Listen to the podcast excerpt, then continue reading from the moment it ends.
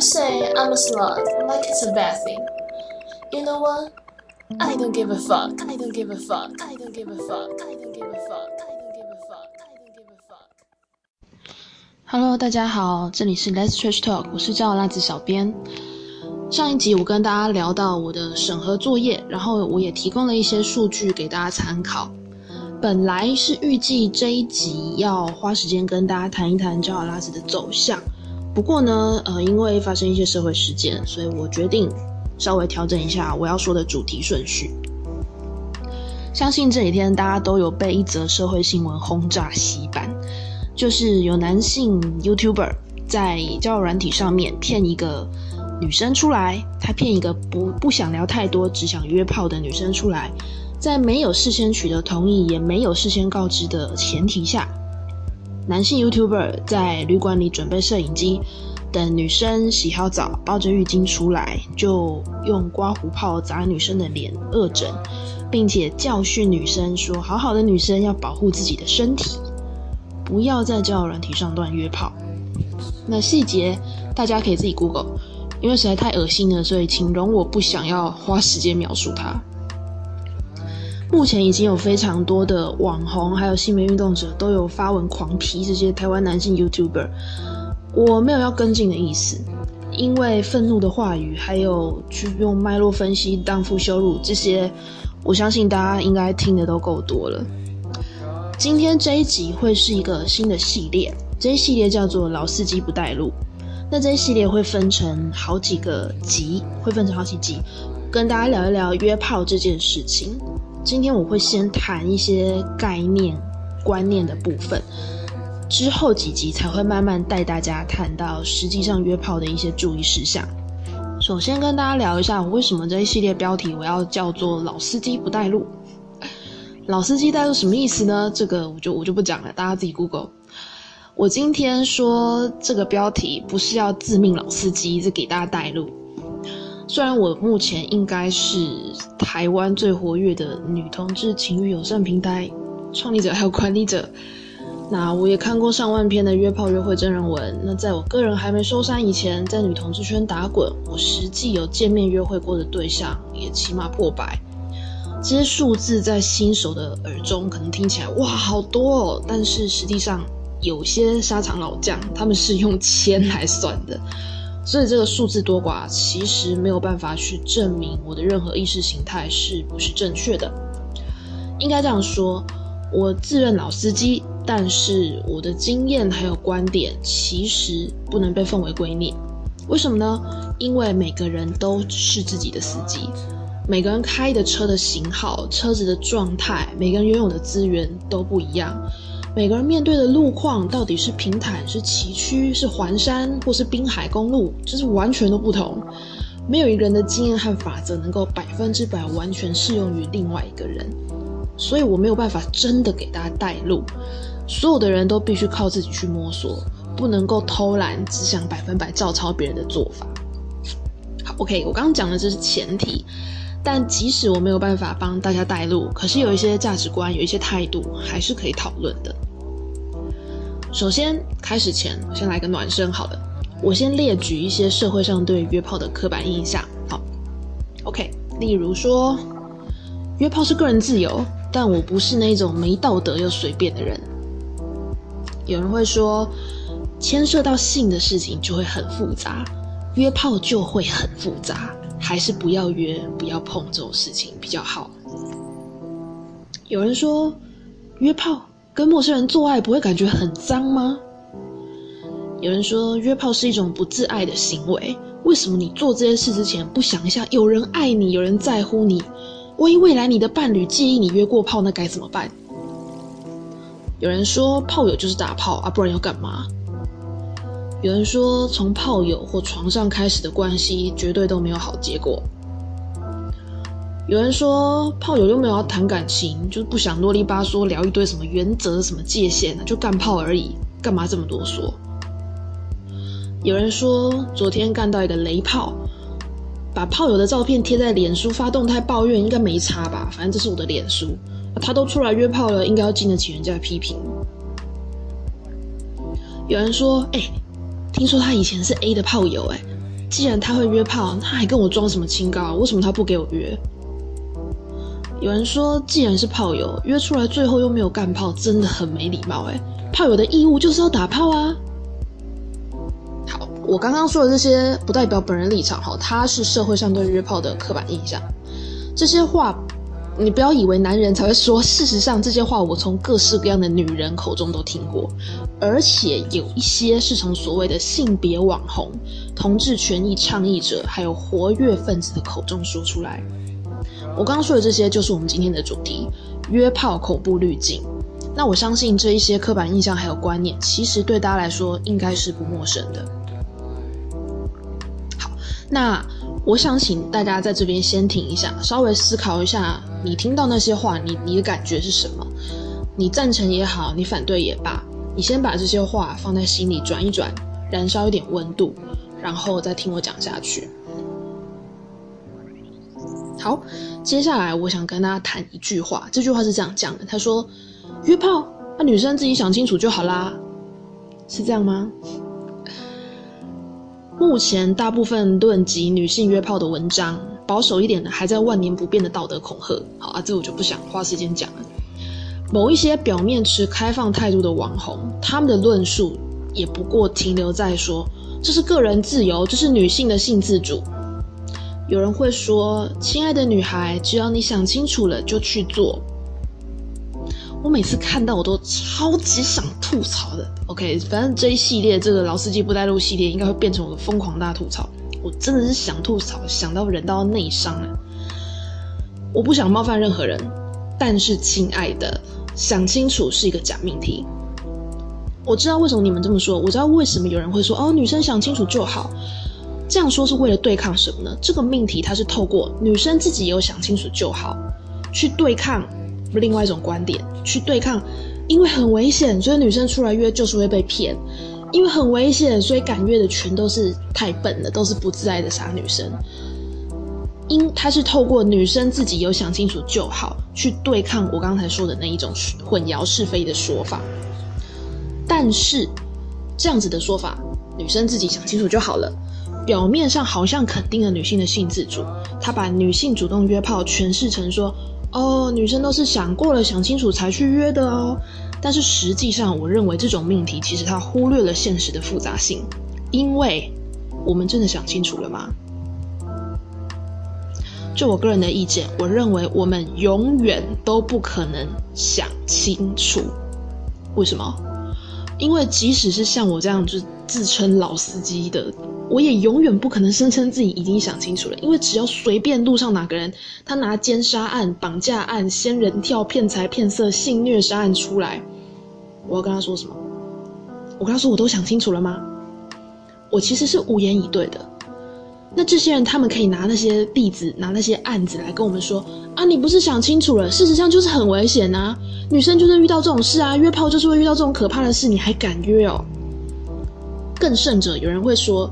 既然都出来约了，就代表你想清楚了，你就必须接受一切后果。如果你伤心或者你怎样，谁叫你约炮？因为你很自主嘛，你自己要约嘛，所以你遇到的这些事都是刚好而已。你本来就是约出来要跟人家干炮的，是这样吗？难道想清楚就活该要为一切的后果负责吗？世界上永远都有坏人，有混蛋，有下三滥。如果一个女生想清楚了而去约炮，她就活该要承担所有最坏的风险吗？我认为真正的重点从来就不在到底有没有想清楚，真正的重点在于我们如何面对危险跟风险。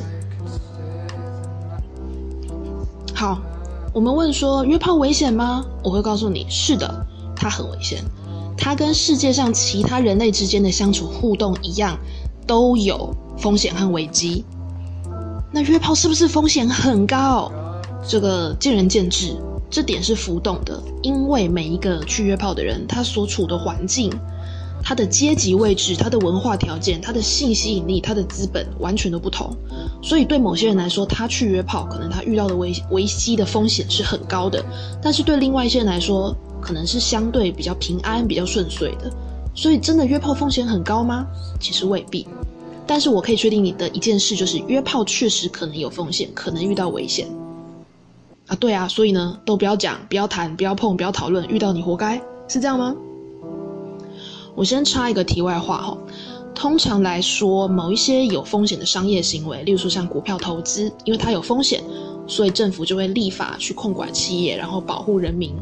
那股票交易也会有一定的游戏规则，也会有中立的机构可以对相关的纷争做某种程度的介入或处理，这是商业行为的部分。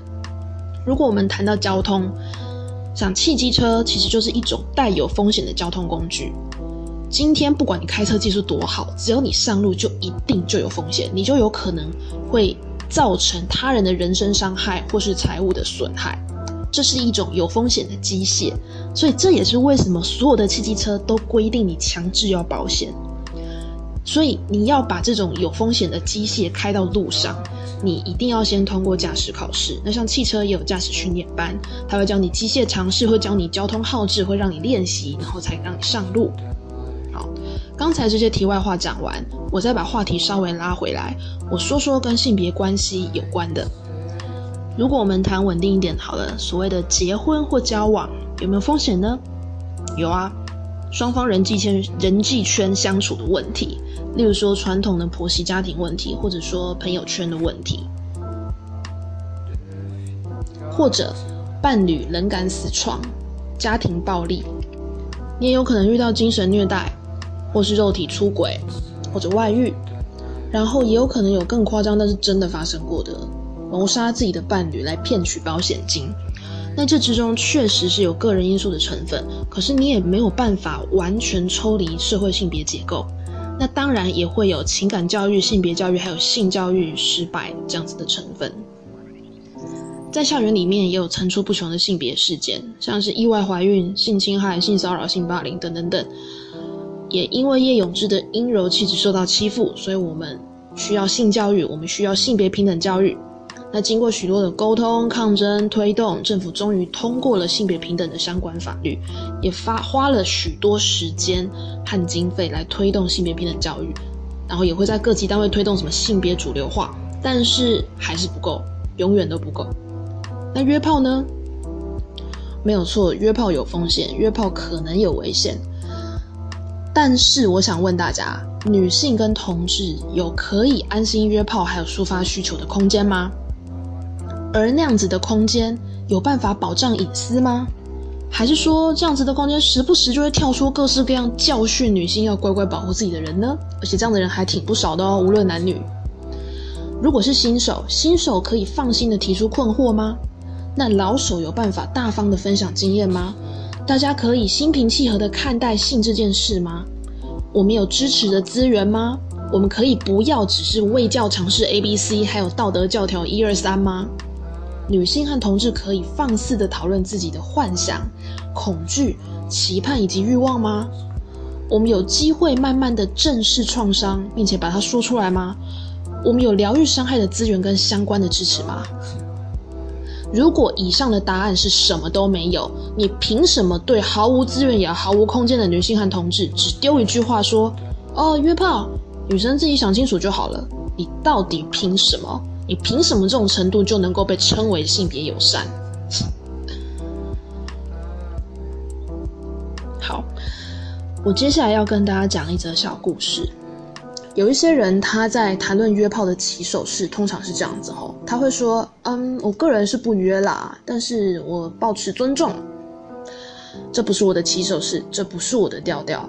我不喜欢用撇清的方式来占据道德的制高点。”我还记得我第一次约炮是在十八岁，那时候我身边没有任何同志朋友，然后当时我的女朋友出轨。然后他跟我分享说，他到哪边去找人出找人出轨、找人约炮。当时我伤心又痛苦。然后在被对方提分手之后，我身边也没有什么人际资资源可以支持。我很好奇约炮到底是什么东西？为什么这个东西可以让我的女朋友感觉快乐？为什么可以让她认为这这东西可以解决我们之间的问题？到底是为什么？那到底是什么东西？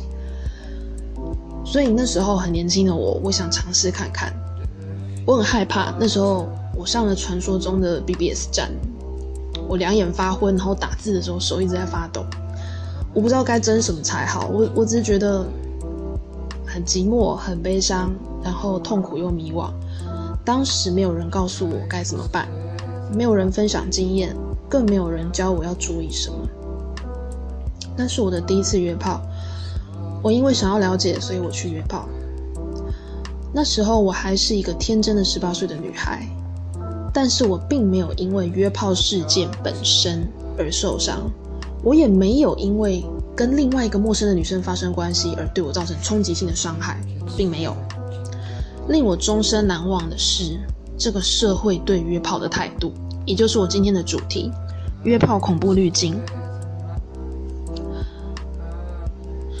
当时我对于因为约炮而相遇的对象，也就是大家所谓的炮友或是床伴，我对于怎么跟这样子的对象相处，还有拿捏分寸，我其实是完全不知道的。我毫毫我毫无头绪，所以我一有机会遇到年纪比我大的女同志，因为我那时候太年轻了，所以我就会毫无机心的跟问对方说：“哎，你有过这种经验吗？哎，我我这样到底该怎么办？”我太天真了，我就直接问。然后我收到的回应是什么呢？我收到的回应几乎全部都是：“你干嘛约炮？很脏诶，你不觉得这样很恶心吗？你有没有想过，你这样以后怎么交女朋友？这样不好吧？女生还是自爱一点。”我永远都记得那些女同志看着我的眼神，她们表面上是哦姐姐关心妹妹，就是关心一个小妹妹，但实际上我认为那些眼神是冷漠又残忍的。他们就这样看着我，他们很单纯，他们单纯是因为听到“约炮”两个字就觉得反感，就展开批评，就开始对我道德指教。没有人去问我说，到底是什么契机或什么事件让你想尝试这个呢？也没有人在乎你遇到的对象是什么样的人，更没有人在意你们两个人之间是怎么相处互动的呢？对方有尊重你吗？也没有人想知道。你在这一切的过程中感受如何？你的需求是什么？我唯一被关心的问题是：所以约炮有比较爽吗？我很后来，很后来，我才发现，无论我对于这个问题的答案是什么，这些人想听的都不是我的真心话，他们只想多挖一点嘲弄、说教和亏淫的话题材料。约炮就像是一个灰蒙蒙的恐怖滤镜，许多人谈到约炮就会自动带上这个滤镜。所有我在约炮过程中遇到的美好，都会被这样的滤镜解读成说：“哦，一定是你自作多情，一定是假的、骗人的。”因为谁会对炮友真心呢？所有我在约炮过程中遭遇的丑恶，都会被解读成说：“活该啊！约炮本来就很危险，谁叫你要去约？”可是事实上，伤害我的。让我刻骨铭心、一辈子记得的，不是约炮事件本身，不是我的身体和另外一个人发生性关系的短短数十分钟，也不是那个床伴对象，而是其他人用带上约炮恐怖滤镜来贬低、来评价、来嘲弄我的言语跟眼光。那时候十八岁的我站在女同志聚会里，被一群姐姐们质疑还有批评，干嘛约炮好恶心。那时候我想哭，却不知所措。我没有真的哭出来，我没有掉眼泪。那时候我难过又中二的想着，等我长大了，我才不要跟你们这些人一样，我不要成为你们这样的人。等我到了你们这个年纪，我要成为一个可以让十八岁的自己放心诉说的强悍又温柔的女人。现在我长大了，我不再是十八岁。现在的我，经过多年的打滚、沉淀和反省，我其实并不强悍，我也一点都不温柔。我想，我还是没有办法改变这个世界，我没有办法强行去拆下任何人的约炮恐怖滤镜，我也没有办法消磨这个世界对性的恐惧，我也没有办法阻止任何人被伤害。但是我还没放弃，我还在这里，我可以建立交友拉子。我可以做 Let's trash talk，我可以做很多很多事情。有人曾经问我说：“为什么小编想建立这样的网站？”那今天这一小段故事，只是我生命中许多故事的其中一小块拼图。好，分享故事到一个段落，接下来我要跟大家聊约炮的定义，因为一切的纷争其实都起源于定义。首先，我们来谈谈约炮到底是什么。我认为约炮是人类社会的独立个体之间提出与性有关的邀约，作为发展人际关系的方式之一。当然，这只是我个人的定义啦，大家的定义不需要跟我一样。不过呢，我可以跟大家分享为什么我这样定义。我为什么用这种就是这么不具体的方式来定义它？我为什么不说约炮只是干炮？因为约炮的种类、形态、进行方式，甚至变化模式，其实是非常多样化的。以我这个老司机的经验，最直觉的一种就是所谓的以约炮为目的，然后发文，然后有人去应征，然后在网络上互相交换联络资讯，然后真的见面，而且成功发生关系的，这是最直觉的一种。但实际上也有为数不少的情况，是以交友为目的，然后出现在不同的地方。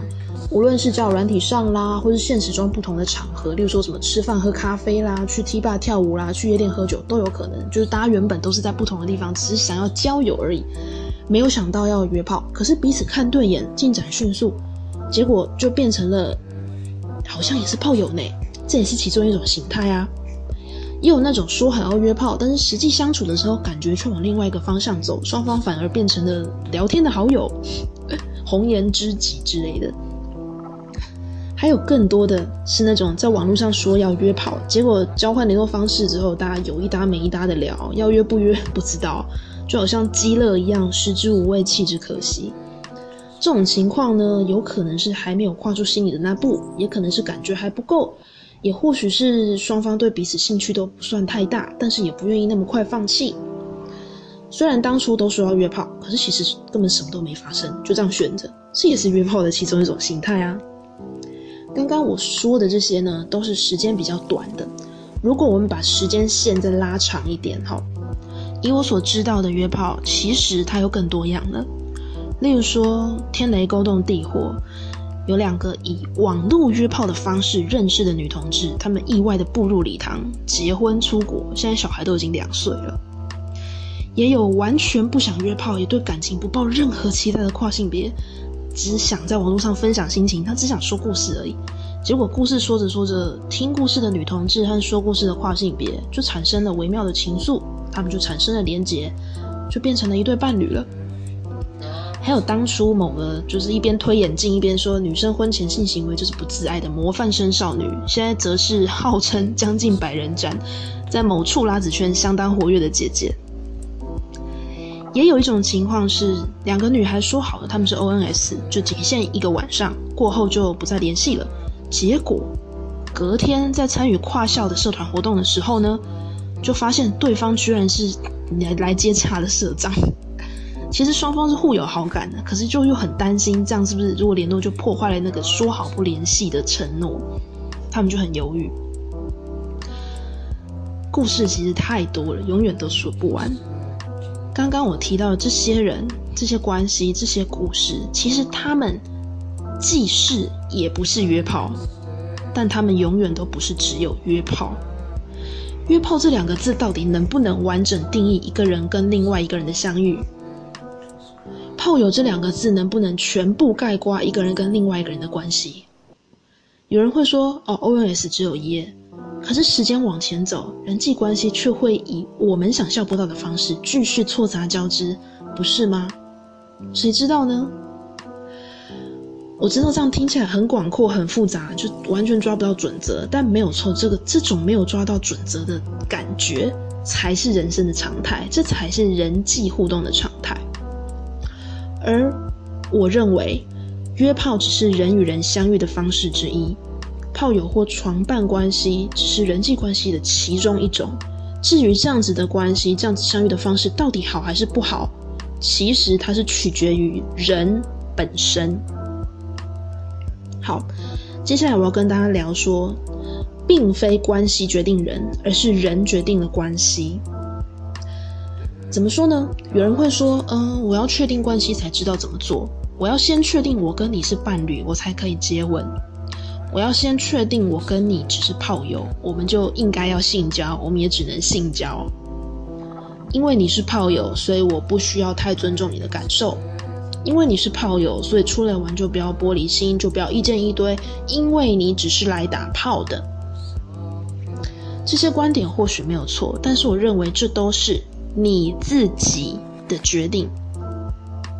大家都这么说，或者社会价值观都这样，这是你给自己开脱的借口。大家说炮友就代表给干，就是可以随便打炮。社会价值观认为炮友比伴侣亲贱，不代表你可以随波逐流。当你决定用这种方式去看待别人的时候，就请你为自己的决定负责。如果你因为这样子看待别人的方式而伤害了别人，你难辞其咎。但是无论如何，不要给我牵拖约炮，因为不是关系决定的人会怎么样。而是你们人自己决定的关系会如何发展，这是你自己的决定。所以承袭我前一段所说的，约炮到底好还是坏，这些都是人的问题。约炮就是一种人跟人的相遇，约炮就是各式各样的可能性，约炮可能有危险，可能有美好，可能有一切的可能，如同世界上人类相遇的其他千万种方式。但是约炮绝对不等于理所当然伤害他人的借口，炮友和床伴也不等于不把人当人看的理由。一个真正懂得尊重的人，对待所谓一般人最鄙夷、最看不起的人，面对最被唾弃的人际关系，他一样，只要他是真正懂得尊重的人，他就一样会保持诚恳、友善跟正直。如果他是一个卑劣的伪君子，约炮跟炮友不过是他拿来恶劣对待别人的借口，他只是假借这个借口来露出真面目而已。而我认为，任何人、任何关系都应该要尊重彼此，也都应该要保持诚恳、友善跟正直的态度。好，没有错。我知道有些人会说：“小编你太天真了，世界上就是很多坏人、很多烂人呐，约炮就是会遇到这些烂人呐，啊，就真的很危险呐。”对你说的没有错，我也不能保证约炮一定 就会约到正直好人。而且，如果哪个平台跟你说一定都正直好人，哪个平台可以做这种保证，快跟我讲，我要去体验一下，然后我要呛爆他们。好，不是这样。我要强调的是，你走到哪遇到谁，发展什么人际关系，都可能遇到烂人跟坏人，那是人的问题，不要牵拖约炮。因为身为一个人，有友善、诚恳、正直，而且尊重别人的义务。请为了你自己身为一个人负起责任，不要他妈的拿约炮或是炮友来当借口去伤害别人，还说哦，反正主流社会就是这样想的。然后再退一步，这时候我们也要想说，其实烂人跟坏人他也是人，我们自己也都年轻过，我们也都无知过，我们也会受伤，我们更有可能伤害别人，但是我们都有机会改变，我们也可能学习跟成长。所以现在是大人看坏人的，未来他未必是。人，并不是永远停留在那边，他是会不断的前进的。接下来我帮今天这一段做一个小结，然后顺便预告一下下一期。今天有比较多是都聚焦在约炮的基本观念上面。那下一期没有意外的话，我会跟大家谈一谈实际的面向，就是如果真的实际上去约炮，你有哪一些可以注意的事情，还有互动的时候。可以如何去拿捏进退分寸？这样。那过去我所有的 Let's Trash Talk，我其实从来没有要求大家分享转贴，因为我不赚点阅率，我也不追求人气或流量。实际上，我在上个月我甚至直接关闭 Google 搜索引擎，所以现在你在 Google 或是各大引擎上，你其实是搜不到这个网站的资讯。因为我之前发现啊，如果我们去就是就是去假设就去 Google 搜索引擎好了，我们就打约炮女同志这种关键字，叫拉子直接排名第一个。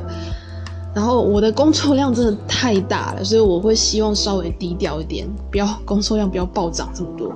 所以我就先关闭了 Google 搜索引擎的可见度。不过虽然说是这么说，如果这一系列 Let's Trash Talk 有什么样的观点是让你觉得嗯？